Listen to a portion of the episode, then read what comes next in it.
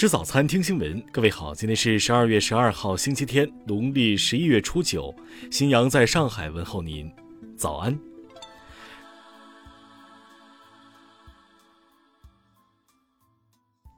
首先来关注头条消息：阿里女员工遭性侵案轰动一时，并衍生多起相关诉讼案。日前，周某接受采访时确认，已收到阿里的解除劳动合同通知。通知中称，周某散布遭到高管强奸、公司知情不处理等虚假信息，给公司造成恶劣影响，违反阿里集团规定。对此，周某表示并不认同。他认为自己举报的两人，一个受到行政处罚，一个移送起诉，自己并未虚构事实，且恶劣影响是由于公司不作为所导致。周某称自己不接受公司的处理，将会用法律手段维护自己的权益。谈及本案和造成的风波，周某表示希望大众不要将其娱乐化，更多关注女性的权益保护。听新闻早餐知天下大事。国务院昨天印发通知，联防联控机制要求离开陆地边境口岸城市需持四十八小时核酸证明，前往陆地边境口岸城市人员抵达后至少进行一次核酸检测。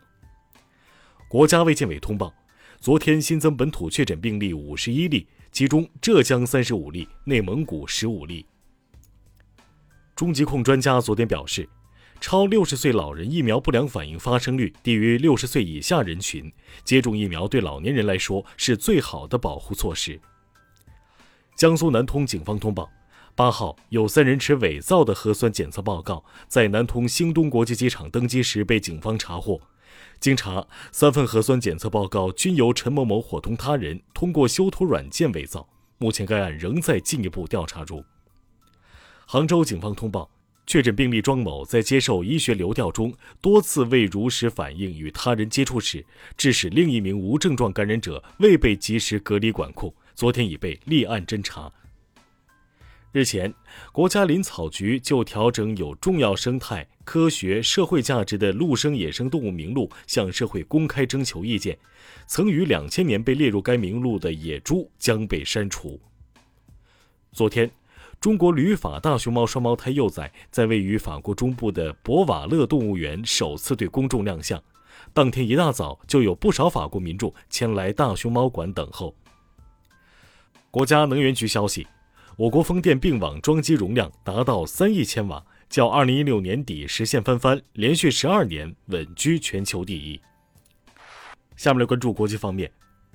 当地时间十号，俄罗斯外交部发表声明，如果乌克兰加入北约，将给俄罗斯带来巨大的军事威胁，并警告西方国家不要试图将乌克兰拉入北约。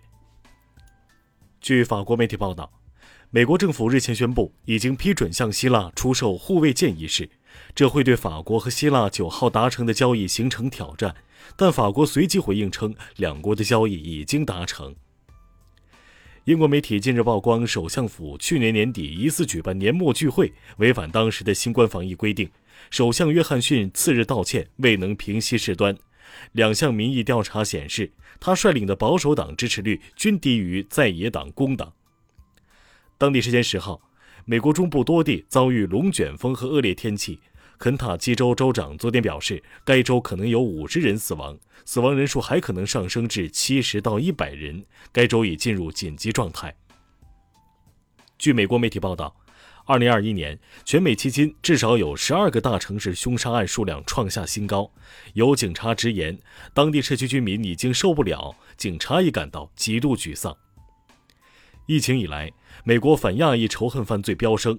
纽约警察局公布的数据显示，今年纽约市反亚裔仇恨犯罪飙升了百分之三百六十一。立陶宛外交部长兰茨贝尔吉斯十号提交辞呈，原因是立陶宛国家铁路公司不顾美国的制裁令，运输了白俄罗斯的钾肥。二零一三年，巴西一家舞厅发生严重火灾，造成二百四十二人死亡，六百三十六人受伤。近日，舞厅的两名合伙人以及事故发生时正进行表演的两名乐队成员被认定为有罪，分别被判十八到二十二年的有期徒刑。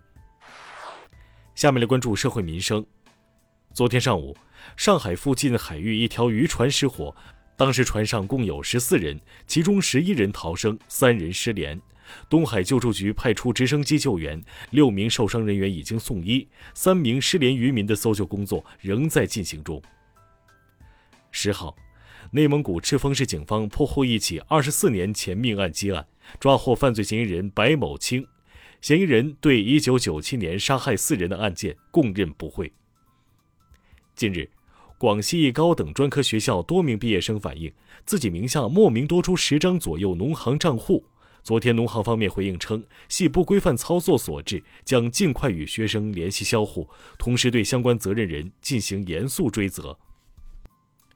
沈阳一家艾灸馆宣称，中医院用艾灸治好了二十九个新冠病人。目前，沈阳市场监督管理部门已经对其涉嫌虚假宣传立案调查。浙江一位家长反映，自家初三的孩子沉迷于某手机游戏，一周只能玩三次的防沉迷政策不足以影响其在其余时间研究游戏。杭州市文化广电旅游局回应称，在监护人书面要求下，敦促公司对绑定该未成年人信息的账号封禁一年。下面来关注文化体育，中超联赛今年起将重新启动。官方昨天发布了本轮各场次的裁判名单，争冠组北京国安对阵广州队的焦点战将由张雷执哨。广州队新任主教练郑智确认，有些规划球员已终止合同。他表示，剩余球员有责任把比赛踢完。据土耳其媒体报道，土超豪门贝西克塔斯正在考虑引进广州队前锋韦世豪，以此打开中国市场。据美国媒体报道，勇士主帅科尔将担任美国男篮下一任主帅，率队征战男篮世界杯和2024年巴黎奥运会。此前，科尔曾担任美国队助理教练，参加了东京奥运会。以上就是今天新闻早餐的全部内容。如果您觉得节目不错，请点击再看按钮。咱们明天不见不散。